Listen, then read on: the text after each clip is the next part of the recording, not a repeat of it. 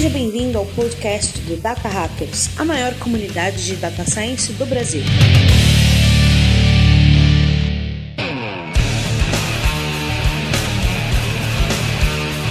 Fala Data Hackers, sejam muito bem-vindos a mais um episódio do nosso podcast. Eu sou Paulo Vasconcelos, aqui comigo nessa bancada está ele, Gabriel Lages. Fala galera, é hoje que eu vou aprender uma previsão muito importante. Para quem não sabe, eu tô com uma filhinha de um mês aqui em casa, acabou recém-nascida, e hoje eu quero aprender a fazer a previsão de quantas horas ela vai dormir na próxima noite. Essa é a previsão boa, dá até pra produtizar isso, velho. Essa aí, cara, vai ter muito ouvinte aí que vai querer aprender também. O próximo unicórnio vai ser a empresa que, que inventar isso aí.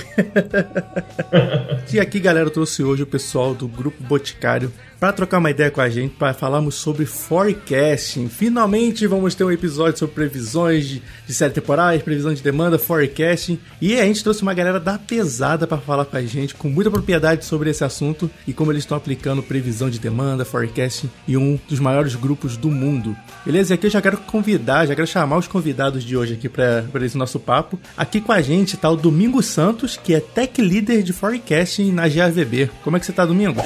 Opa, Beleza, Paulo. Show de bola. Com a gente aqui também tá o Lucas Marchioro, que é gerente de Data Science no Grupo Boticário. Como é que você tá, Lucas? Fala, Paulo. Tudo bem, pessoal? Obrigado pelo convite. Opa, a gente que agradece a presença aqui. E também, para completar nosso papo de hoje, tá o Thiago Alves, que é gerente de Data Science no GB. E aí, Thiago, tudo certo? Opa, Paulo, tudo certo, legal. Um salve pra galera do Data Hackers e vamos ver quem tá afim de prever o futuro aqui com a gente hoje. É isso aí, meu camarada. Hoje vocês vão aprender a ensinar máquinas a prever o futuro. Hasta la vista baby. Bom, galera, lembrando que esse episódio aqui é trazido a vocês pelo Data Hackers, a maior comunidade de dados do Brasil. Depois desse episódio aqui, dá um pulinho lá no datahackers.com.br para conhecer a gente. Aproveita que você está aí no seu play de podcast favorito, ouvindo a gente no Spotify, no Google Podcast, no Apple Podcast. E já aproveita para seguir aí, dar aquela estrelinha para a gente ser recomendado para mais pessoas também. Isso ajuda muito a gente a conseguir alcançar mais pessoas com o nosso conteúdo, que é feito de coração, que é feito gratuitamente aqui para você. Beleza? E olha, bora se bora para esse episódio logo.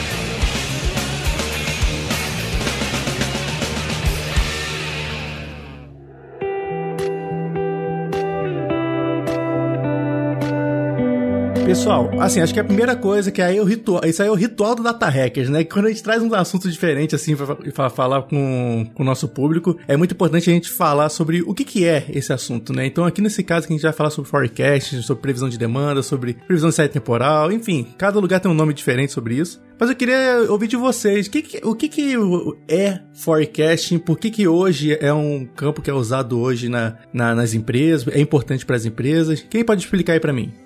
Então, posso, posso começar falando já, né? Então, previsão de séries temporais, né, de modo geral, é basicamente a gente tentar criar um modelo né, do passado para tentar fazer estimações de, de um futuro, né? Então, isso vai em diferentes granularidades, né? Pode ser diário, mensal, quinzenal, né, e por aí vai, né? Essa área, ela tem uma parte particularidade muito interessante, porque hoje computação se estuda muito, só que ela não nasceu na computação, né? Ela é, uma, ela é uma área que vem da estatística, ficou muito bem estabelecida com os modelos de Box and, Box and Jenks clássicos, né? O famoso ARIMA. Clássicos, né?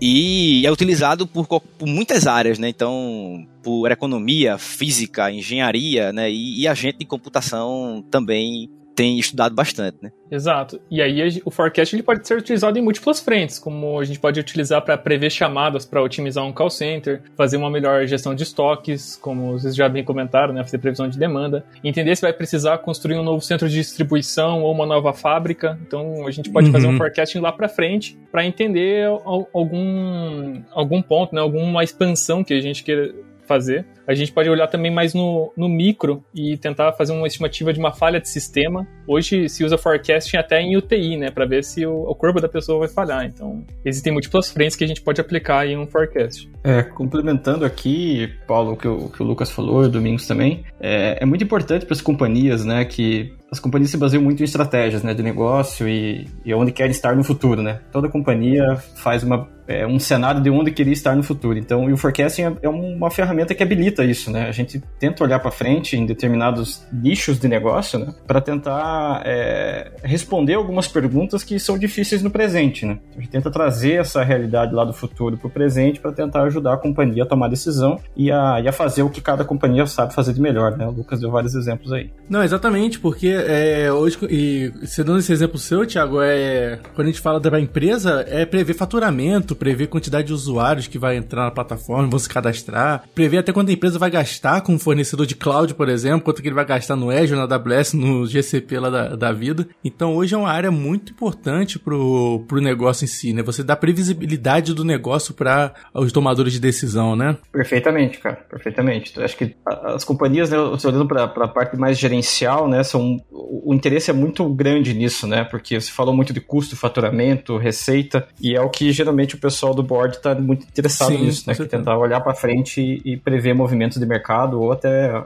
é, aonde a sua companhia vai estar tá e como estará no futuro. Exato. E assim, eu não sei vocês, mas é, eu vejo forecasting. É quando a gente. Quando eu, ve, eu vejo praticantes de machine learning, data science, coisas desse tipo. É, eu acho, eu vejo. É, eu, eu, percebo que eles olham para forecasting com um olhar que, tipo assim, não é tão sexy quanto outras frentes que a gente tem em machine learning, sabe? Tipo assim, NLP, recomendação, é, computer vision, e é algo crucial, cara, pro negócio. Traz muito valor, não é? Concordo. Eu tenho uma teoria sobre isso, inclusive, né? Porque, assim, é, quando a gente trabalha com classificação de imagem, né, a gente pode tentar tratar a imagem para remover né, o ruído, remover uma imagem que está errada, né? E por aí vai, tentar melhorar o dataset, né? Em séries temporais, não é tão simples fazer isso, né? Por quê? Porque o, o erro ele vai fazer parte do processo, né? É verdade. Então esses modelos, por exemplo, de deep learning que estão muito em, em voga hoje em dia, eles podem se prejudicar, né? Porque eles vão facilmente como a gente chama de overfitar aquele, aquela distribuição, né? Exatamente. Né? Então, acho que essa de não ser sexy vai muito disso, né? Que esse modelo aqui complicado que eu passei, sei lá, dois dias treinando, não funcionou bem, né? Por quê, né? E tem um ponto também, Domingos, que eu, que eu adicionaria nessa sua teoria, que é o fato que quando a gente fala de séries temporais e, e forecasting no geral, nem sempre o modelo mais complexo é o que gera o melhor resultado, né? É verdade. Então, muitas vezes o cara que tá, quer muito trabalhar ali no modelo de machine learning, etc., eu, eu não sei, mas acho que não é tão sexy realmente você falar, ó, o modelo que melhor se ajusta. Ele quer usar Deep Learning, Lucas. Exato. Ele quer usar Deep Learning. Exato.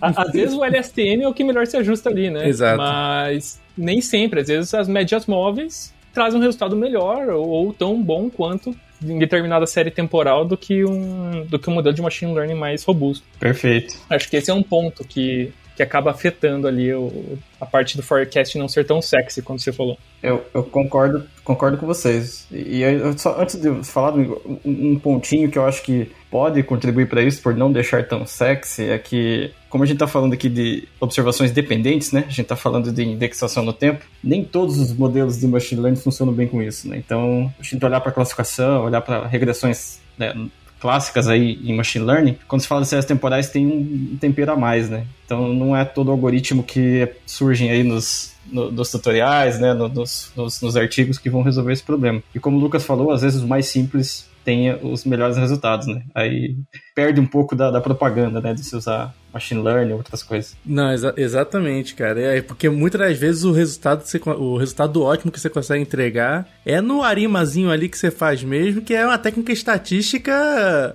altamente poderosa, mas ai, não é machine learning, não, tô, não posso dar um fit aqui nesse, nesse dado. exatamente, cara, exatamente, Paulo. Aqui tem um, tem um ponto legal que é a. Não sei se vocês já ouviram falar, que é a Makridakis Competition, que é o, que é o M5, M4, etc. Hum, que é, hoje em dia tem até as competições no Kaggle, né? Sim. Ela é uma competição de forecasting. E ela começou lá em 1980 com esse professor que é o Makridakis. E aí não sei nem se o nome tá certo, tá? Porque é um nome grego e eu não tô com meu vocabulário grego em dia aqui. Então... Mas uma das principais conclusões que ele tirou no primeiro, no primeiro paper que ele fez a primeira competição lá em 1980 é que os métodos complexos não necessariamente sobressaíam em relação aos mais simples. Então, é, eu acho que isso traz um pouco, né, só complementando aqui essa, essa visão. E se a gente pega o vencedor do M5, que foi a última competição que previu os itens do, do Walmart, as vendas do Walmart, ele já utilizou o LightGBM, que é um algoritmo bem utilizado no mercado, né? Mas ele é, é um pouco mais robusto, mas se a gente for ver, vários notebooks lá cons conseguiram resultados super bons usando suavização exponencial, ARIMA. E, e a grande sacada justamente dessa, desse mesmo, do M5, desse LightGBM, não é nem o modelo em si, foi a forma que ele conseguiu criar as features, né?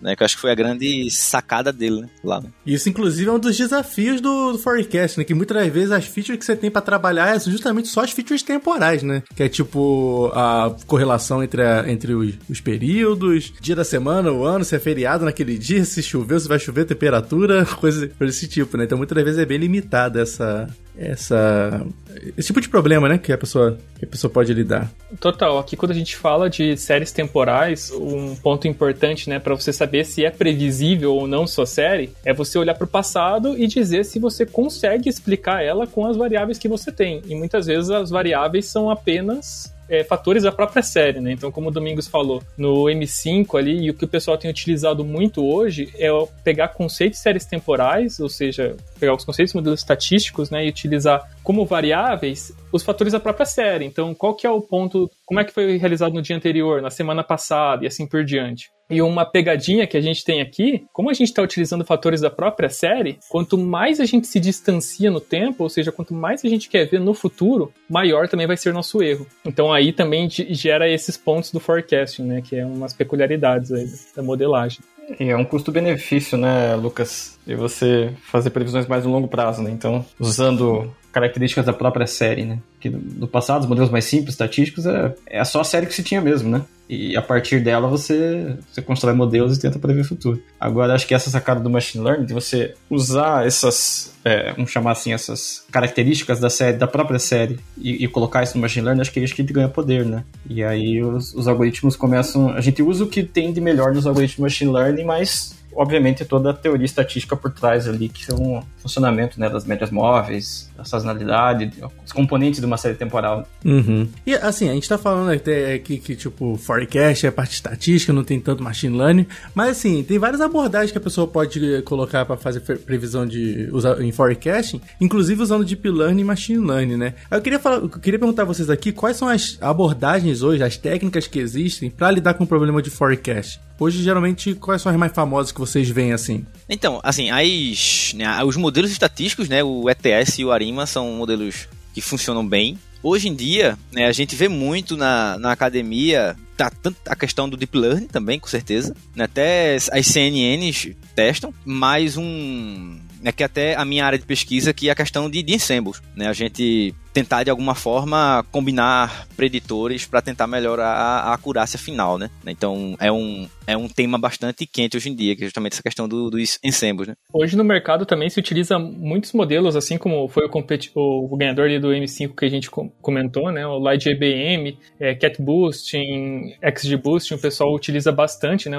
Agregando os conceitos de séries temporais nos modelos de árvore. Tem também o LSTM, que é muito utilizado para modelos de séries temporais, né, que era inicialmente ele foi utilizado para problemas de NLP, e aí com o tempo, como era para entender contextos, né, o pessoal adaptou para contextos de séries temporais também. Então, o LSTM é um que eu vejo muito, é uma arquitetura de rede neural, né, que eu vejo muito o pessoal utilizar também em previsões séries temporais. Ô Lucas, é, Lucas Thiago, você estava falando aí muito da, da, questão de quanto mais, quanto mais longo é o tempo que você está tentando prever, né? Quanto mais, mais distante é o tempo que você está querendo fazer a previsão de séries temporais, mais, é, maior fica o erro do seu modelo e mais difícil fica de fazer uma boa previsão. Vocês, falando da prática, assim, no mercado, assim, vocês já conseguiram ver pessoas fazer previsões de longo prazo usando séries temporais? Ou é, é uma coisa mais de curto prazo, assim? Eu falo isso por experiência, porque na minha experiência, eu tive muito sucesso em fazer previsões de, de curto prazo, dois, três, quatro meses ali, mas quando falava próximo ano, sei lá, próxima década já era, é, era quase impossível, assim. Vocês tiveram alguma experiência diferente? Então, Lars, como você bem colocou, quanto mais longe a gente está do nosso nosso tempo atual, mais difícil é a previsão e maior é o nosso erro. Da mesma, de maneira análoga, quanto mais granular é a nossa previsão, também é maior o nosso erro, né? E aí fica mais difícil fazer um forecasting. Hoje, no, no Grupo Boticário, a gente faz previsões de longo prazo, de seis meses para frente. É claro que a gente espera um erro maior do que do que se a gente estivesse tratando do curto prazo. E a gente tenta tratar isso de algumas maneiras, né? Como, por exemplo, a gente não usa tanto é, valores da própria série dentro do nosso modelo. Por quê? Porque se a gente vai colocando pontos da própria série dentro do modelo, a gente vai tendo erro sobre erro para cada período que a gente está prevendo. Então, isso é uma coisa que pode acabar explodindo o erro lá na frente quando você quer fazer um forecasting mais mais de longo prazo. Mas sim, tá? A gente tem tem casos lá que a gente olha um horizonte mais longo, o forecasting. Complementando aqui é, o, o, Lucas Lages, eu acho que é aí que o, a gente pode usar mais o que o machine learning tem de melhor. Como o Lucas falou, se você deixar isso recursivo no tempo, né, obviamente o erro vai aumentar. Mas se você conseguir encontrar características do, do, dos eventos que irão acontecer no futuro, se você tem isso disponível, você consegue alongar um pouco esse, esse, esse horizonte de previsão sem aumentar tanto o erro. Óbvio que ainda assim a, a confiabilidade vai ser mais baixa, né? Porque você está falando de coisas que podem acontecer ou não no futuro, pensando em valor de características, né? Quanto, quanto que a variável vai assumir ou não no futuro. Mas é uma forma de você usar o que machine learning tem de melhor, que é reconhecer padrão, para tentar projetar isso no tempo. Só que a, a, dificuldade aqui é passar isso na, na base que você está colocando para o modelo treinar, né, Lucas? Tentar colocar uma, uma, uma dependência temporal, né? Ensinar o machine learning que aquilo não são observações independentes e sim são dependentes. Então acho que o grande desafio está aí. E aqui também tem um passo que é, depende muito da distribuição que você está falando, né? Porque no nosso caso, a nossa série depende muito de fatores exógenos, mas tem fatores que dependem muito de um por exemplo, se a gente quer fazer um forecasting de, de um sistema, ou até o que a gente estava comentando antes de, uma, de batimento cardíaco, de UTI, não tem muito fator exógeno, né? Você vai ter que ter os próprios resultados da sua própria série, e aí fica muito mais difícil você fazer um forecasting muito longo. É, explica o que, essa, o que são essas variáveis exógenas que, que você leva na previsão, ô, ô Lucas? O que, que, que significa isso? Legal. Então aqui são coisas além da próprio comportamento da série, tá, Paulo? Uhum. Por exemplo, aqui pra gente, a gente coloca muito fatores macroeconômicos dentro da nossa previsão, e aí a gente utiliza estimativas de dos principais órgãos aí, né, que fazem as previsões e também é, índices de campanha e sazonalidade. Então, para a gente, a gente tem datas comemorativas que são muito fortes para a gente fazer a previsão de demanda, por exemplo. A gente coloca isso como um indicador, uma, um fator exógeno, uma variável no nosso modelo que vai ajudar a fazer a previsão. E ela ajuda muito, né, justamente porque a gente sabe o que vai ocorrer na campanha daqui a seis meses, daqui a 12 meses, né? Exato. Então a gente tem o que, que aquela campanha vai ser, né, em termos, e o, o, quanto que ela impacta, né? Como a gente já tem bastante histórico de campanhas, isso ajuda a gente a, a conseguir fazer esse forecast um pouco mais longo. Não, só, só para complementando, que assim, a gente, na, na academia é muito comum é, fazer previsões apenas um que a gente chama de um passo à frente, né? Que o, o horizonte é sempre um, né? Só que se a, se a gente for trazer isso para a indústria, não, não se faz tanto sentido, né? Sim. Então, querendo ou não, é um pré-requisito a gente conseguir ter essa previsão em um tempo relativamente distante, né? É, um passo à frente que você fala é, é sobre, por exemplo, se, a, se, a, se, foi treinado em dia, é um dia à frente, se foi treinado um em dia à frente. de mês, é um, um, mês a mês, um mês à frente. Então, realmente, pro negócio, às vezes, não, não faz sentido. Não faz, é. E essa questão do erro é muito em relação à natureza do próprio problema também, né? Por exemplo, se eu falo, se eu quero fazer uma previsão para amanhã, eu pergunto assim, ô Domingos, vai, vai chover amanhã? Tu vai olhar pro céu, tu vai ver se tá, tem uma nuvem e tu vai falar, cara, eu acho que não, não, vai, não vai chover. Agora, se eu falo pra você, ô Domingos, tô fim de fazer uma festa em, em agosto de 2035, você tem como saber pra mim se vai chover? Velho, não rola, né? Tipo assim. Exato, aqui, Paulo, ótimo exemplo que você colocou, né? Pre, é, previsões de, de tempo é muito com base no, no que a gente já tem, né? No que na própria série. Então, no, o que está acontecendo no tempo hoje? Por isso que quando a gente olha lá no jornal, a gente geralmente acha que eles vão errar, né? É. Pô, o cara tá falando que vai chover daqui a sete dias. Exatamente. é, mas, mas isso é legal, né, cara? Porque aqui no Brasil a gente tem muita essa crítica com relação à previsão do tempo e tudo mais, né? E a, a gente até assusta um pouco quando a gente está fora do Brasil e, e vê a previsão do tempo, né? Porque Claro, os caras têm muito mais recursos, muito mais investimento, mas eu não sei se é só isso também que afeta. Depois a gente pode até fazer um episódio só sobre previsão do tempo, seria bem legal.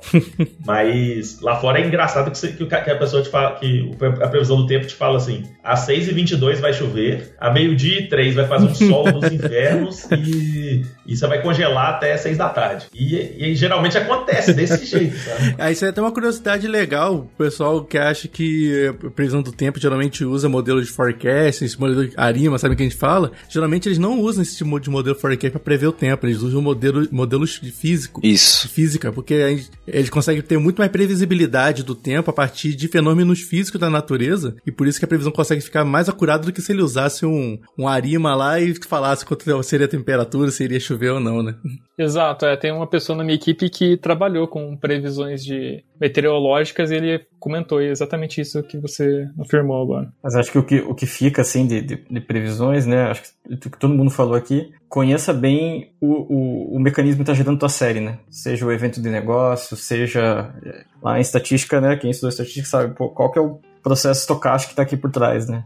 O que está gerando esse, esse número, né? Então, a partir daí, fica mais, mais simples você entender se a tua série sofre muito com fatores externos, sim ou não. Por exemplo, previsão do tempo sofre demais, né? Temperatura, velocidade de vento, etc. Ou simplesmente uma série de volume de vendas por dia de um produto, sei lá, Coca-Cola, que talvez venda fácil em, em vários lugares do mundo, fica mais fácil você saber quanto é, né? Então, acho que fica mais o, a, a dica de entender o, o evento que está gerando aquele número que você está procurando prever. Não, muito legal. E, e pessoal, o Lade falou aqui sobre a questão do erro, né, a, a, lo, longo prazo. A gente falou muito sobre erro aqui também.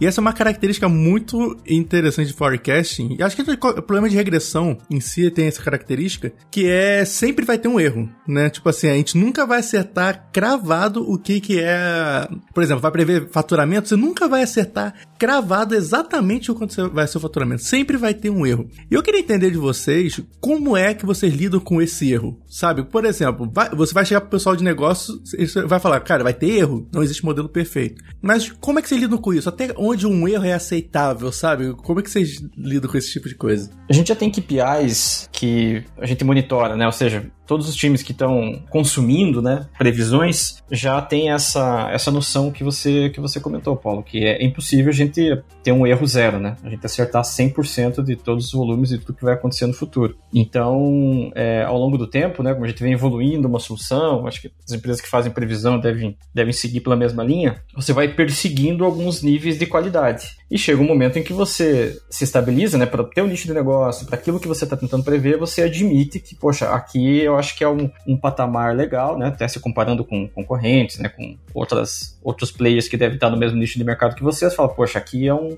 é um patamar legal de previsão, eu acho que eu estou bem, e a gente vai tentar manter isso, né, e tentar melhorar um pouquinho, o degrau vai ficando cada vez menor, né, você evolui bastante no início, depois vai colocando pequenos é, soluções ali que vão melhorando poucos pontos percentuais, vamos chamar assim, né, que vai, vai melhorar a tua, a, a, tua, a tua previsão. Mas, em geral, a, a, gente aceita, né, pegando a linguagem que você falou, poxa, um patamar de erro e ali a gente persegue aquilo que, que deve ficar constante ou piorar tem que piorar pouco em determinados cenários, né. Exato. Dependendo do caso, a gente consegue também valorar esse erro. Né? Então, um exemplo que a gente tem hoje é transformar o nosso erro em um indicador financeiro por exemplo. Se a gente erra na nossa previsão, o quanto que isso vai aumentar de estoque? Legal. Pro lojista. Ou o quanto que vai faltar aquele produto. E aí, com isso, a gente consegue transformar essa previsão e o erro em grana. Bem interessante, cara. Muito interessante. E vocês têm técnicas para saber o quão previsível é o mercado de vocês, assim, sei lá, sabe? Tipo, a gente falou aqui nos outros episódios, né, do tanto de negócios diferentes que estão abaixo da, da, do boticário, né? Então eu imagino que você fazer uma previsão do, da companhia como um todo é uma coisa. Você fazer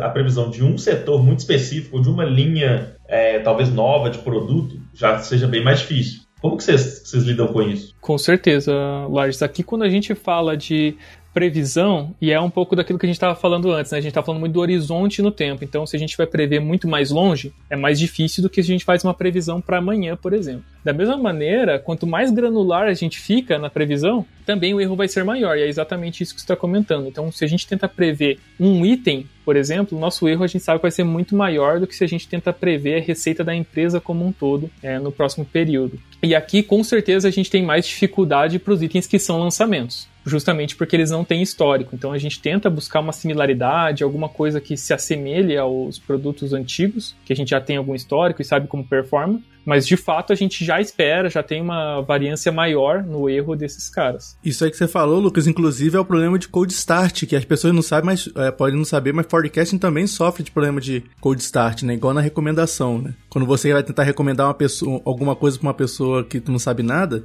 é, é, o mesmo problema que tem na, no forecast, né? Quando você precisa prever alguma coisa que tu não tem histórico, né? Ô, ô Lucas, muito interessante é, essa parte aí. Isso mostra, velho, o tanto que a vida minha e do Paulo é sofrida.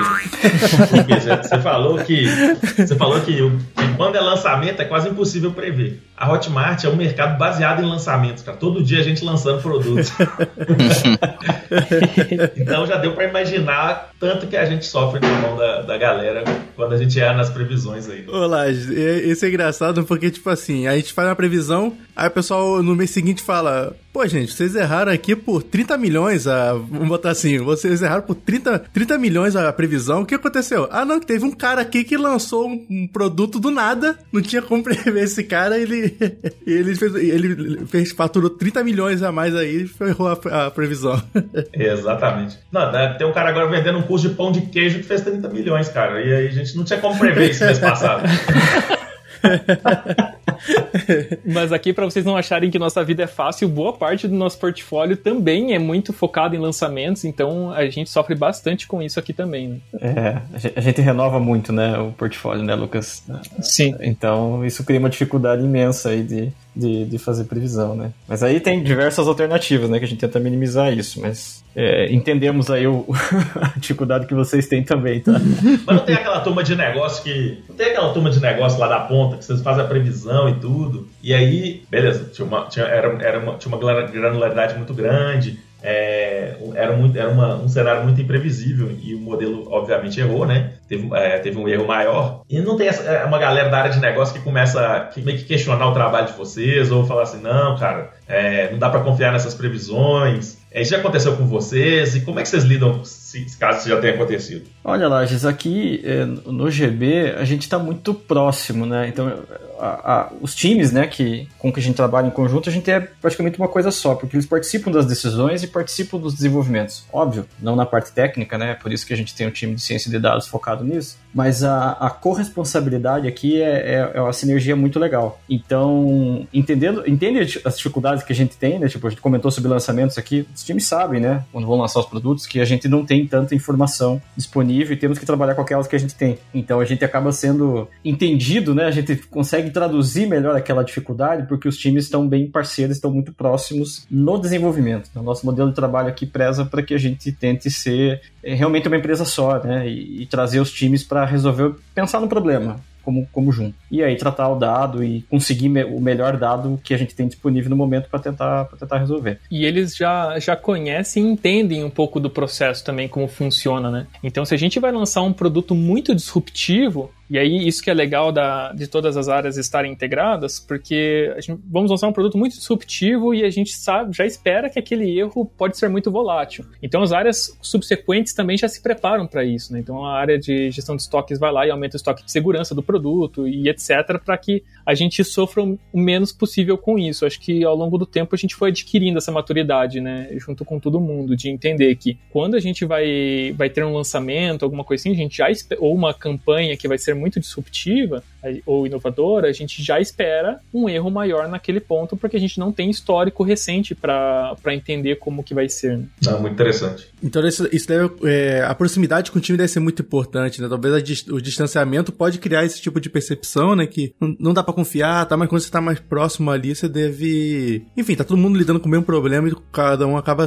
entendendo uma parte do, do outro, né? Sim, sim. Acho que é mais na parceria, né, Lucas? Sim, e aqui tem evolução contínua também, né? Então, muitas vezes, a gente não tem não tem todas as observações ou, ou algum ponto assim, e a gente está junto com as nossas áreas de interface, então com as áreas de, de demanda, por exemplo, eles podem e, e vem né, com várias ideias de novas features que a gente pode colocar nos nossos modelos que a gente muitas vezes né, teve um erro ali e não conseguiu prever. Eles falam, poxa, mas se você tivesse colocado isso aqui, a gente conseguiria. Então a gente tem essa evolução contínua ali também dos nossos modelos junto a eles para que a gente possa sempre estar melhorando nesse, nesse aspecto. Muito legal. É, olhando por esse lado, é, nessa hora eu, eu e o Paulo a gente leva mais vantagem, porque a gente trabalha com produto digital, não tem estoque, né? Então, se a gente fizer a previsão errada, pelo menos ninguém vai ficar com o estoque parado lá. Ou, é, é essa parada de no, novas features, né, que, que, às vezes a gente nem estava pensando pro modelo, é, chega, a ser, é, chega a ser até engraçado, né? Tem, tem, de tempos em tempos você, você, ouve uma notícia assim, tipo assim. Eu lembro na época do Trump, cara, tinha muita, tinha muita notícia, ou piada, ou meme, era tudo meme misturado, né? Mas falando assim, por exemplo, cada vez que o, que o Trump postava no Twitter, isso impactava a previsão do PIB americano, sabe? Cada vez que é, tomava uma decisão no Congresso, isso impactava é, no crescimento do país e, e, tudo isso ia sendo afetado por uma variável que talvez ninguém nunca teria, teria usado an anteriormente, sabe? É, lá, dá pra ver, talvez a gente consiga fazer um modelo de previsão para Bitcoin, é só ver se o Elon Musk vai twittar alguma coisa. é verdade. Boa. 100% de acurácia. Exato. Aí tem algumas coisas que são imprevisíveis mesmo e a gente não tem como colocar no modelo, até porque a gente não tem uma variável uhum. para fazer isso, né? Por exemplo, se determinada atriz apareceu na capa de revista com um batom que nem todo mundo utiliza. Provavelmente vai causar um impacto na demanda isso que a gente não estava prevendo. Então, exatamente. São coisas que, que acabam essas imprevisibilidades e aí faz parte do erro, né? E acaba sendo algo difícil de replicar, né, cara? Porque às vezes você vê isso que se influenciou o modelo, aí mostra pro time de marketing. Aí o time de marketing começa a contratar atrizes para ficar aparecendo com, com o, o batom lá toda vez. Só que se isso começa a se repetir muito, para de dar o mesmo efeito também, né? E, e esse tipo de, de inter, interação que vocês têm com, com o negócio, pessoal, da proximidade. E um negócio que estava falando aqui antes da, do papo começar, né? Que hoje a, a GAVB, que é uma empresa do Grupo Boticário, e o time do grupo, Bot os data scientists do grupo Boticário trabalham juntos nesse tipo de projeto, né? Como é que é esse tipo de interação entre, não só entre times diferentes, mas empresas diferentes, né? Que cada um tem a sua a carga de experiência, a sua, a sua stack ali que usa no, no, no dia a dia. Como é que é geralmente essa troca aí com, com vocês, com, com os, os, dois times, as duas empresas, assim? Então, é, acho que hoje a gente nem mais se vê como, como duas empresas, né? É como se a gente tivesse meio que em salas diferentes, digamos assim, né? Mas na mesma empresa, né? né? A gente, na, na a gente tem, tem outros clientes. E paralelo também tem muita pessoa é, alocada lá no, no grupo, né? Mas hoje em dia, né? Tipo, a gente foi em março, né? A gente entrou, virou o grupo Boticário e a gente já se sente hoje bem, bem in, integrado já, né? É, eu acho que um, um fator que contribui para isso, que, que o Domingos falou, é o nosso formato de como que a gente forma as nossas squads, né? Para atender as demandas que, que surgem, né? Tipo, ah, tem um projeto específico de um aplicativo em que a gente né, tem os, os recursos todos necessários para aquilo acontecer e a gente vai formando essa squad, né, bem multidisciplinar, com pessoas que entendem, obviamente, tecnologia, dados e também, obviamente, do negócio que está ali por trás. Né? Se for um aplicativo para uma revendedora do Grupo Boticário, por exemplo, tem pessoas é, com expertise de, do, do, negócio da venda direta, de como que é o relacionamento com a revendedora, como que isso funciona na prática, o que, que o grupo tem que, é, como que o grupo se coloca na comunicação com, com a revendedora. E nós ali da tecnologia, pessoal de dados e, e programação, front-end, back-end, etc., estamos ali com como um, um habilitador para tudo aquilo funcionar. Então, a forma de montagem das squads, eu acho que isso é o principal habilitador para que esse, essas fronteiras sejam cada vez mais invisíveis, assim, sabe, é, Paulo? Pra ser bem natural essa dinâmica, né? Tipo, pra justamente não parecer que é, são áreas e pessoas distintas, né? É uma unidade ali trabalhando para resolver um determinado problema, para trabalhar em uma frente do negócio, né? Perfeitamente. Os, os objetivos são, obviamente, são é, definidos pela companhia, né? A companhia tem seus, as, suas, é, as suas intenções, né? De médio e longo prazo, e ali os times vão ter que ser formados, né? E a tecnologia, obviamente, que data science é, é parte disso, né? Vai ter que ser formado para resolver aquele problema. Então, não importa muito de qual área que você é, mas você está envolvido naquele problema, você faz parte daquele time. Então, e ali, ali a gente segue o, o trabalho. E todo mundo segue a mesma stack, né? Então, aqui não tem muita essa diferença entre, poxa, a pessoa veio da JVB trabalha em uma determinada e e o pessoa que é da GB trabalha em outra. Não. É muito de acordo com que a, com que a Squad colocou, né? Então a Squad tem esse padrão, então todo mundo trabalha nesse padrão aqui. Pessoal, agora eu quero falar de uma parada que eu sei que eu acho que. eu Não sei vocês, mas me deixa muito triste, velho. quero falar sobre Covid, que eu acho que quebrou 99% aí do- dos modelos de forecast do planeta inteiro.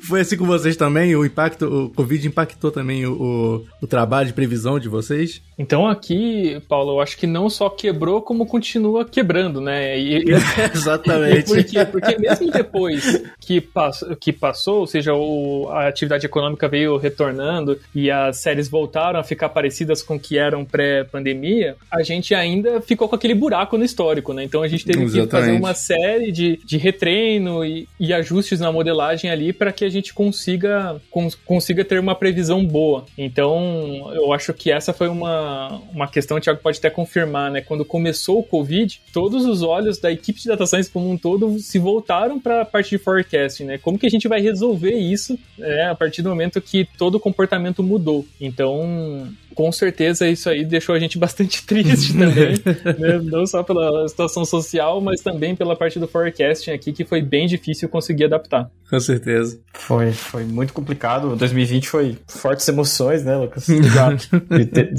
À medida que começou, né, as lojas, imagine lojas fechando, né? O que que, o que que isso causa numa série de vendas, né? Poxa, é uma catástrofe. Né? Então, e como o Lucas falou, agora o, o, o problema maior que está atualmente é, é retreinar, né? O Sim. quanto que a gente usa daquele histórico sujo, quanto que tá voltando, volta em que patamar. Então, acho que isso vai se, até a gente andar no tempo, né? A gente vai continuar é, com esse problema na mesa aí por, por alguns meses, ainda eu diria até ano, talvez. É, o nosso trabalho nesse primeiro semestre aí foi, beleza, agora que a gente passou por esse maior buraco que foi 2020, o que, que a gente vai considerar no nosso modelo de treino? Vai ser uma. A gente vai excluir essa parte da série? Uhum. Ou vai ser variáveis novas que a gente vai ter que colocar para o modelo identificar que realmente foi um período atípico? Como que a gente resolve isso? Exatamente.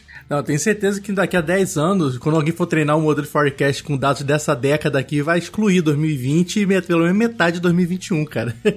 Vai, vai. Não vai aparecer nos datasets dos livros, não vai aparecer em lugar nenhum. É, ou, ou você vai olhar o gráfico assim do dataset e vai ver um buraco no meio, né? Falar que foi 2020. Aqui foi Covid, é. Vai mostrar, é, vai ser usado de exemplo do que, que muda tudo, tudo da previsão, né, cara? Exatamente isso, né? Porque a gente tá falando de um, de um evento que aconteceu que a gente não tinha dados pra, pra se basear pra fazer uma previsão, né? A última pandemia foi há mais de 100 anos, então não tem como replicar o, o fenômeno nesse, nesse tipo de, de previsão, nesse tipo de cenário, né? Não, ô Paulo. Mas o Nostradamus já tinha previsto que ia ter Covid. Olha aí, velho. Melhor forecaster, melhor forecaster do, do mundo. Melhor podcaster.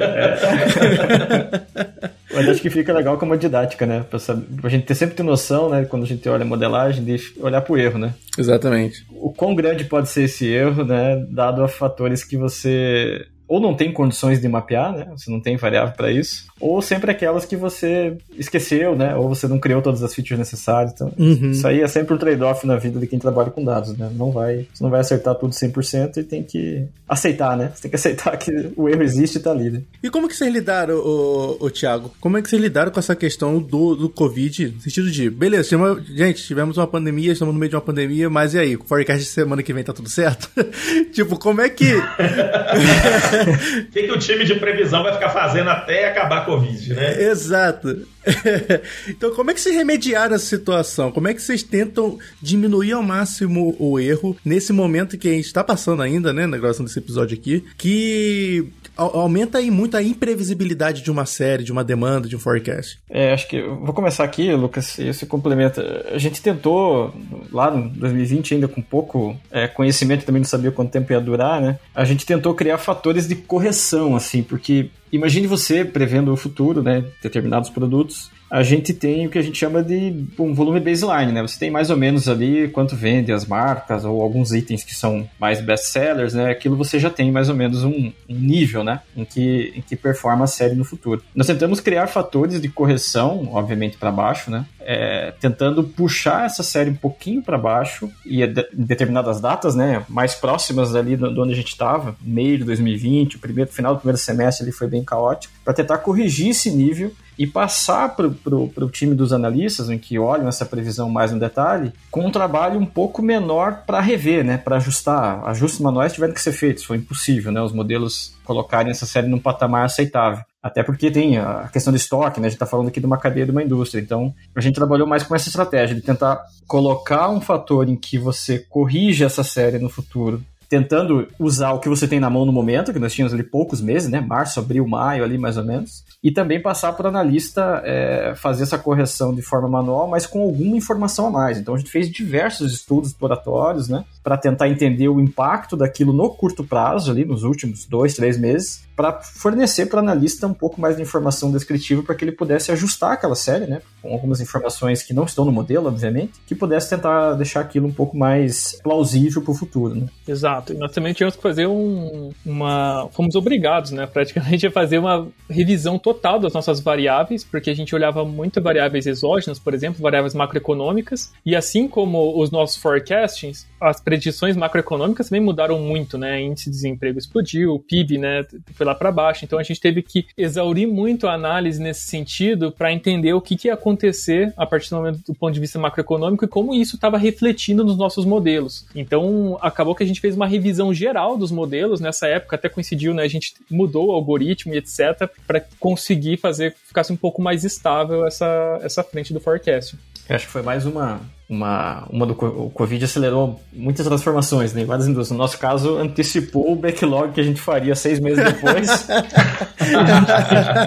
a gente mudou o algoritmo na metade do ano. Foi isso que aconteceu. Foi exatamente isso. E criaram um algoritmo com prazo de validade, provavelmente. Caso volte ao novo normal. Exatamente. É, aí tá mais no, no, no, no, range de tempo pro treino, né? A gente teve que fazer muitas adaptações, né, pra considerar o histórico ali. Agora a gente tá lidando com isso. Né? Uhum. Não, e é isso o mais louco, né? Que esse novo normal pode ter nada a ver com, com o passado, né? Então, é que vai que repensar, né? Uma segunda vez. Né? E a gente tá falando aqui, né, Domingos, de, de, de dados dependentes no tempo, né? É. A gente acabou de falar que pode não ter nada a ver com o passado. Veja a dificuldade aí, galera. Exatamente. Quer trabalhar com forecast? É isso aí, filho. Quer trabalhar com forecast é assim. Uma coisa legal que a gente criou aqui também foi um detector automático de se a loja tinha fechado ou não. O treino do modelo. Caraca. Porque o lockdown afetava e zerava as vendas da loja. Isso acabava, se você treina com o dado da loja zerado, o modelo vai ter uma previsão lá para baixo, né? Quando a loja estiver aberta. Exatamente. Então a gente criou um detector automático de se a loja está fechada, aquele dado não vai entrar para o modelo para que consiga ter um forecasting adequado, né? Então não foi só no só na previsão que a gente tomou cuidado, mas em toda a parte anterior também, de ajuste, né? Não, e você falando isso, cara, os nossos ouvintes, né, tá assim, não, cara, eles cara criaram um detector de quando a loja está fechada, é só ver quando a loja não vendeu que ela vai estar tá fechada, né? Só que quando você for entrar lá e, e, entender a realidade é muito diferente, não tanto de coisa que acontece é, inesperada, sei lá, por, talvez com a loja fechada o cara lança umas vendas lá que, que não tinha lançado ainda, talvez... Vendendo a surdina. Exatamente. É, acontece um, acontece um, alguma coisa diferente ali que você tem que realmente criar um modelo para achar aquilo, né, cara? E as pessoas tendem a subestimar isso aí. É, não tem uma etiqueta na base dizendo essa loja está fechada, essa loja está aberta. Seria muito bom se tivesse. Você queria, né, Thiago? Você queria que tivesse, mas. Eu queria, mas não tem. E é exatamente isso. Às vezes aparece que o cara vendeu duas, três unidades lá. Pois é. E no, no caso, quando a loja está aberta normal, vamos supor, ele vende 100 unidades. Então é uma discrepância muito grande, né? Mas não é simplesmente você colocar se a venda foi zero a loja está fechada. É. O modelo vai acabar absorvendo aquilo ali como o efeito natural, né? Ah, tem dia aqui que esse cara vende duas mesmo, então é normal. Isso, ele vai acabar trazendo isso na previsão também, absorvendo isso na previsão, né? É, vai tentar aprender, né? Algo que a gente não quer que aprenda, né? Exatamente. Muito interessante. E é engraçado, cara, o tanto que os problemas se repetem, né? Que o, o Paulo mesmo já trabalhou num desafio bem parecido, mas invertido Pra gente tentar detectar se, se o que o cara tá, tá vendendo é um lançamento mesmo ou se é um produto Sim. que por sorte vendeu muito aquele dia, sabe? Isso é bem legal. Legal, né? São conceitos bem parecidos, assim. Isso, a detecção de anomalia em, em, em- em série, em série temporal, que é justamente o, o, o- lançamento. Nós estamos reclamando, nós, o cara vende muito e acaba ferrando a previsão da gente. Normalmente não estou reclamando. Pode continuar vendendo bastante. Mas, mas é, é, um, é um fator de previsibilidade que a gente precisa ter também, para justamente se a gente, pra gente saber se o nosso negócio não tá dependente desses caras que ficam fazendo lançamento, né? A gente quer o cara que tá sempre vendendo ali também, não a pessoa que vendeu muito no período de uma semana, depois nunca mais vendeu, só vende daqui a três semanas. Com certeza. É, olhem com carinho seus outliers, né, Paulo? Acho que é isso, né? Ou nem fala, cara. em série temporal ainda nem se fala. E aí o que o Thiago falou de revisitar o adiantar o backlog de seis meses foi muito verdade, assim, porque a gente fez essa detecção de anomalia para casos de lockdown, mas para casos de falha de cadastro de campanhas também, né, Thiago? Então é exatamente a mesma coisa que vocês comentaram. Às vezes tinha um pico de vendas que a gente não estava pegando, e no caso era quando tinha uma campanha que estava com falha no cadastro. Então esse foi um outro ponto que a gente acabou adicionando, que é uma detecção de anomalia no final. Pois é, cara.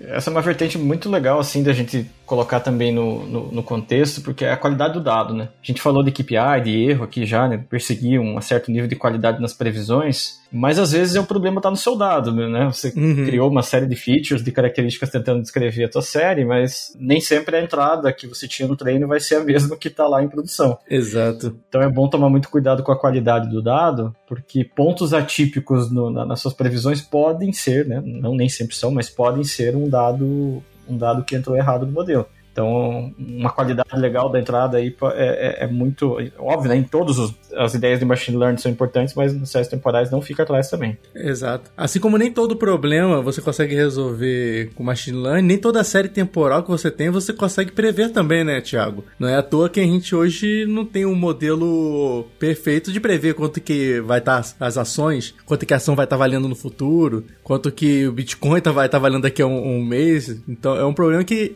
nesse caso específico, é muito volátil, né? A, variação. Tem muitas variáveis que você não consegue modelar tão simplesmente. Às vezes um, um presidente tweetou uma parada errada que fez o preço de uma ação cair absurdamente. Então, são muitas coisas que fogem do nosso controle também, né? Na hora de fazer esse tipo de previsão. Perfeitamente. Te- Até tem literatura, né? Alguns modelos é, mais para séries mais voláteis, né? Arch. Garch, na estatística lá o pessoal vê isso. Tenta modelar um pouco a variância da série, mas o que você falou é, é super verdade. Você, você não é capaz de colocar, traduzir em informação para o modelo tudo que pode acontecer, né? Uhum. E aí um, um Twitter meio é, mal visto no mercado, né? De um presidente de uma companhia ou de um presidente de um país, Exato. pode acabar com a, com a parte financeira, né, macroeconomia. E aí, impossível, né? Nenhum modelo vai estar capaz de, vai ser capaz de prever esse tipo de comportamento. E tem alguns estudos econômicos também de uma coisa legal aqui, que é, às vezes, o- como o próprio forecast atua no que a gente está tentando prever, né? Então, se a gente fala do mercado de ações, por exemplo, Nossa, tem perfeito. vários forecastings que dizem que a determinada ação vai subir. E aí, como o mercado é baseado em expectativas, todo mundo vai lá e compra. Mas não necessariamente a ação ia subir de fato, né? Então, Exatamente, exatamente. Tipo assim, você prevê o futuro e o futuro mudou, né? Porque você preveu, porque você previu ele, né? Não, gente, vai, vai subir pra caramba. exato, é a tal da profecia autorrealizável. Exatamente, é. Não, a parte financeira é bem complexa, assim, pela volatilidade, né? As séries financeiras, a gente chama elas de random walker. Boa. É porque se a gente for analisar a, a autocorrelação dela, ela só vai ter muito correlação com ontem. Então, para eu prever uma série dessa a curto prazo, é melhor eu falar que amanhã vai ser igual a hoje. O erro é É menor. meio que qualquer modelo vai convergir para isso, né? Exato. Você vai errar menos. Se você falar que hoje vai ser igual a ontem, seu erro vai ser menor do que tu fazer um modelo hiper parametrizado lá, sinistrão. Exatamente. É, mas isso aí é tipo quando você está fazendo um modelo de detecção de fraude, que você tem, sei lá, 1% dos usuários são fraudadores. Aí você faz o modelo de detecção de fraude falando que você não vai ter nenhum usuário fraudador. Seu modelo vai acertar 99% das vezes. Né? Exatamente. É, e é o caso de balanceamento de classe, né? É, cui- cuidado com as bases desbalanceadas, pessoal. Cuidado. Tem que tomar muito cuidado com isso aí. Exatamente, pessoal.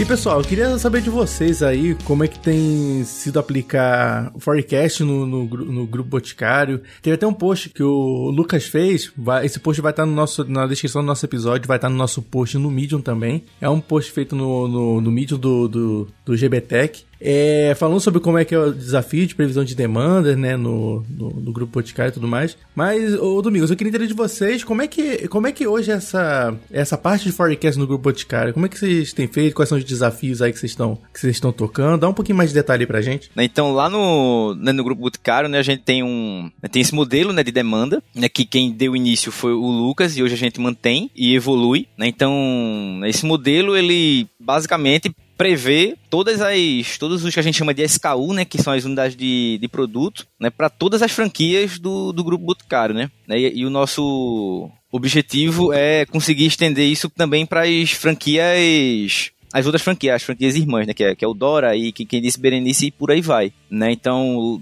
esse, esse modelo, ele, a, gente, a, a arquitetura dele, ele, ele cria um, um, modelo especialista para cada PDV, né, que cada, para cada ponto de venda, e, e a gente usa justamente né, uma, uma rede neural para fazer essa, essa, essa modelagem. E, e, quantos pontos de venda vocês têm que vocês têm que vocês modelam hoje para cada um? É cerca de, de 4 mil pontos de venda. Caramba, Nossa! Caramba. Então hoje de fato é mais, mais um desafio assim de, de engenharia do, do que de, de previsão, né? 4 mil pontos de vendas para mais de mil itens, né? Então é uma coisa. É. Nossa! E isso tudo deixa o, o todo o processo muito louco, né? Porque a gente avalia, né, por esse. Ah. Então a quantidade de item que a gente tem que ver se deu certo a previsão, se deu errado, né? E, e a, a, é muito fácil ter um erro crítico que, que fique escondido, né? Dentro de muitas previsões, né? Então a, então a gente tem de fato uma, uma equipe de analistas que que analisa com muito cuidado, né? Pra, pra não, não chegar nada desse tipo no, no franqueado, né? Legal, cara. Então é para cada ponto de venda, aí você tem cada um dos, dos é, SKU, né? Que são os produtos, né? Uma unidade de, de, de Isso. De, de, estoque ali. Aí a, o erro vocês medem em cima, não do ponto de venda, mas em cima da SKU. Tipo assim, para aquele produto, qual foi o, o, erro que vocês tiveram em todos os pontos de venda, coisa tipo? É isso mesmo? Isso, isso, exatamente. Caraca, que trampo, velho. Não, parece ter sido um desafio bem legal. E complementando aqui, Paulo, esse é um modelo que o, o, o Domingos falou da, da, última ponta, né? A gente tá ali no menor nível possível, como vocês puderam perceber, né? A gente tá no PDV, SKU. Né? As quantidades de dados ficam, ficam grandes. Então, quando a gente pensa na cadeia de planejamento, a gente também faz essa previsão em níveis mais agregados antes de chegar até na, na hora de fazer a previsão para o nível SKU. Então, antes de chegar nesse modelo que o, que o Domingos falou, a gente também tem um outro modelo que está desde 2016, acho que, que fala aqui no post do Lucas, que a solução está sendo desenvolvida lá no grupo, ela veio evoluindo né, ao longo desse tempo, uhum. e tenta fazer essa previsão já no nível mais agregado. A gente para ali no nível SKU, né? SKU e, e, as unidades da federação aí dos estados do, do país. E também os nossos principais canais de venda, né? Loja, venda direta, etc. Então, a partir daí, esse, esse volume agregado vai direcionar o que a, os times de, de, operação da fábrica devem fazer dali para frente, né? ou seja, comprar insumos, que legal, é, preparar a produção e etc. E a partir do momento que isso já começa a ficar próximo da, da tua realidade, né? você está chegando próximo de executar aquele, aquela venda, esse, vem esse modelo que o Domingos falou que a gente tem que colocar esses itens no lugar certo, né? nos estoques das lojas, né? das franquias, etc. E aí você tem que descer o nível e colocar isso até o nível PDV. Então o problema vai ficando mais complexo à medida que a gente vai chegando mais próximo da data do, né, do perfume, do batom sair da fábrica e chegar até um ponto de venda. E aqui é, tem um ponto interessante que é o ecossistema de modelos que a gente tem em volta desses modelos de forecasting, que aí nem sempre é modelo de forecasting. Então, começa por esses modelos de clusterização para a gente agrupar os SKUs para conseguir fazer uma, uma previsão mais acurada. Uhum. Tem o ponto da gente fazer essa detecção de anomalias nas séries temporais para pegar eventuais falhas de cadastros, lockdown, etc. Tem outros modelos que a gente roda depois, então, beleza, a gente tem a nossa previsão de demanda como é que a gente consegue otimizar os nossos insumos para atender essa demanda? E se não atender, o que, que a gente consegue, o que, que a gente deveria olhar para ver se precisa ter mais insumos, né? Que já chega numa parte de supply chain. Quando a gente fala de curto prazo, que é o, os modelos ali, quais são os modelos que estão com uma variabilidade de demanda muito alta e as áreas de interface, o planejador de demanda deveria olhar com mais cuidado. Então a gente tem um modelo de classificação que olha só para isso também. Então tem toda uma gama de modelos que cobrem né, esses outros modelos de forecasting que a gente tem aqui dentro. É, acho que é como se fosse um grande sistema, né, Lucas? Cada, Exato. cada modelo ali com a sua função, né? Fazendo o que sabe fazer de melhor, clusterizar, classificar. E aí tem os, ó, o carro-chefe, que são as previsões. Né? Não, isso é muito massa. E, e, e mostra também, assim, para aquela pessoa que acha que sempre vai existir um modelo único para reinar todo, sobre todos os modelos, que vai resolver todos os problemas. Esse é um exemplo bem claro, né? Tipo assim, a gente tem, vocês têm vários problemas para cada parte do, do processo de forecast, para cada previsão de demanda. Um modelo para resolver alguns pontos bem específicos, né? Ó, só só, só o que o Lucas falou aí. Tem um modelo de clustering, tem um modelo de detecção de anomalia, tem um modelo, os, os modelos de forecast em si. Então, para de achar que você vai usar um modelo só único para resolver tudo, né, cara? Tudo que todos os problemas que você tem de machine learning. Não, não vai, né? É o no freelance theorem, né? Se você é aquele cara que aperta o parafuso com o martelo, tá ferrado nessa aí. e se descobrir essa solução milagrosa, nos fale, né? Por favor. É. Exatamente. É. Temos vagas, né? Temos, sim.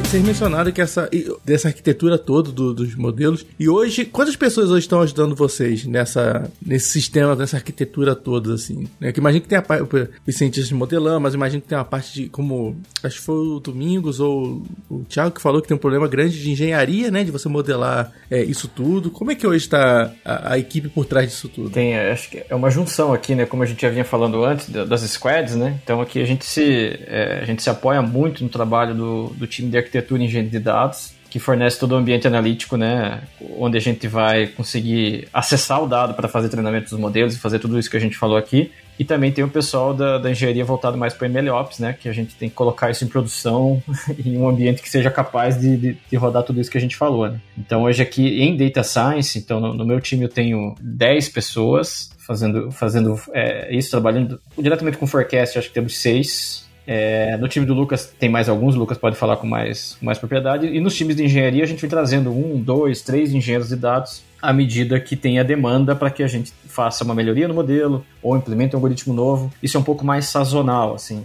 puxando uhum, aqui o termo de CS temporais. Né? Se a gente tem um pouco mais de demanda para resolver problemas ali e melhorar o modelo, vamos ter, vamos precisar mais de apoio do time de engenharia. Quando as coisas estão mais em produção, precisa mais de monitoramento, estudos, a gente mesmo toca porque é parte mais de EDA, de é, ajudar o analista a entender o resultado. Então, é mais ou menos essa quantidade de pessoas que tá, estão envolvidas aí. E óbvio, né? Os times que consomem, né? Os times de demanda, os planejadores de demanda aí tem uhum, diversos uhum. lá, dezenas de planejadores consumindo esse resultado. Não, sim, é só para pontuar assim, a questão de que é um aspecto muito positivo, né? Que eu vejo no, no grupo Boticário é que, que os papéis são muito bem definidos, né? Então, por exemplo, o cientista de dados, ele vai fazer os papéis de cientista de dados e o engenheiro de, de engenharia e analista por aí vai, né? É porque a gente, eu já, até mesmo já trabalhei em empresas passadas que, que eu era o back-end, o front-end, o que mexia com HTML, o que criava o data lake, né? Designer. Ainda fazia o cafezinho pra galera ali, não? Isso, né? Então, aqui a gente tem esses papéis muito bem definidos que, que facilitam né, a, né, a, a, evolução do, desse, desse ecossistema que a gente tá criando. Né? Perfeito, Domingos, perfeito. Ainda, ainda, aqui ainda temos o time do BI, né? Que consegue colocar em, é, disponível né, os KPIs que tanto a gente falou aqui, né? Que perseguem indicadores de qualidade e previsão tem o time de BI que ajuda a gente a colocar isso na, na, na tela do analista, né, para que ele tenha informação para analisar. Exato, essa evolução a gente passou ao longo do tempo, porque a gente foi entendendo a diferença entre os skills, né? Então acho que no primeiro episódio lá que vocês trouxeram o Júnior, a Mari e a Erika, acho que ficou claro, né? A diferença que tem e a diferença de cada skill que é necessário para cada um deles. Então não tem como, mesmo como juntar tudo isso em um time só. Então por isso que, uhum. que existe essa diferenciação aqui dentro. Né? Muito legal, galera. Muito bom mesmo. Trabalho de colaboração bem interessante. Se você quiser saber um pouquinho mais de detalhes sobre como que foi essa, esse desafio, né? Tem o, o post, novamente, o post do, do Lucas na descrição desse episódio, no nosso, no nosso post no vídeo também, pra você conhecer um pouquinho mais de detalhes, beleza?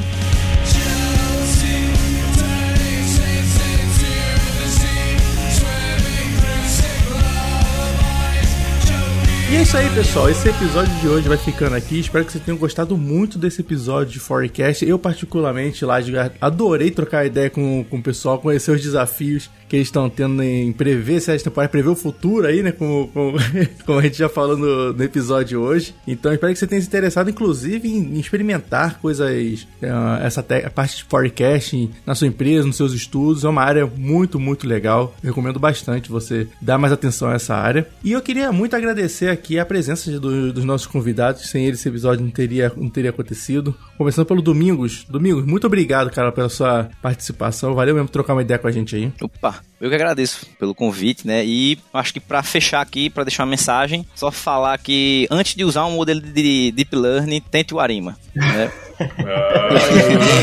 Ah, aí sim, hein? Aí que sim. dica boa, cara. Que dica boa. Mas o que, que o cara vai fazer com aquela GPU que ele já comprou e tá esperando para ser usada ali, hein? vai ter que jogar joguinho.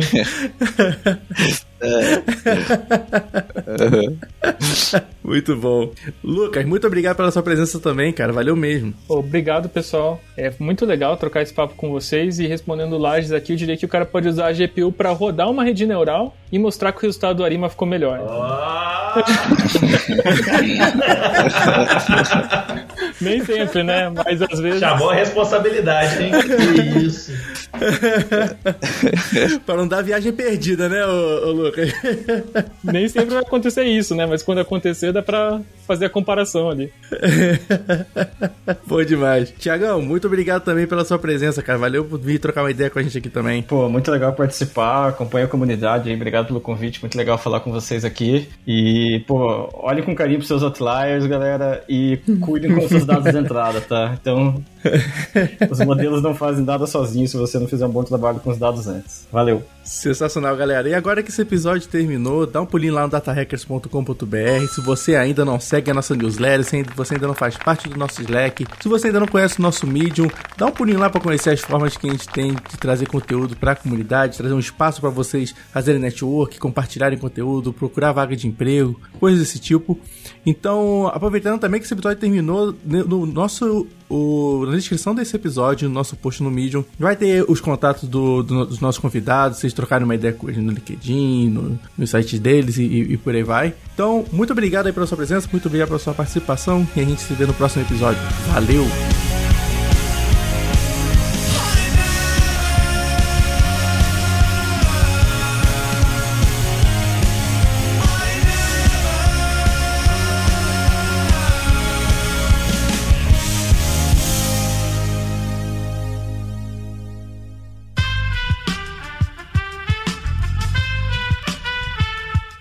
Podcast foi editado por Aerolitos Edição Inteligente.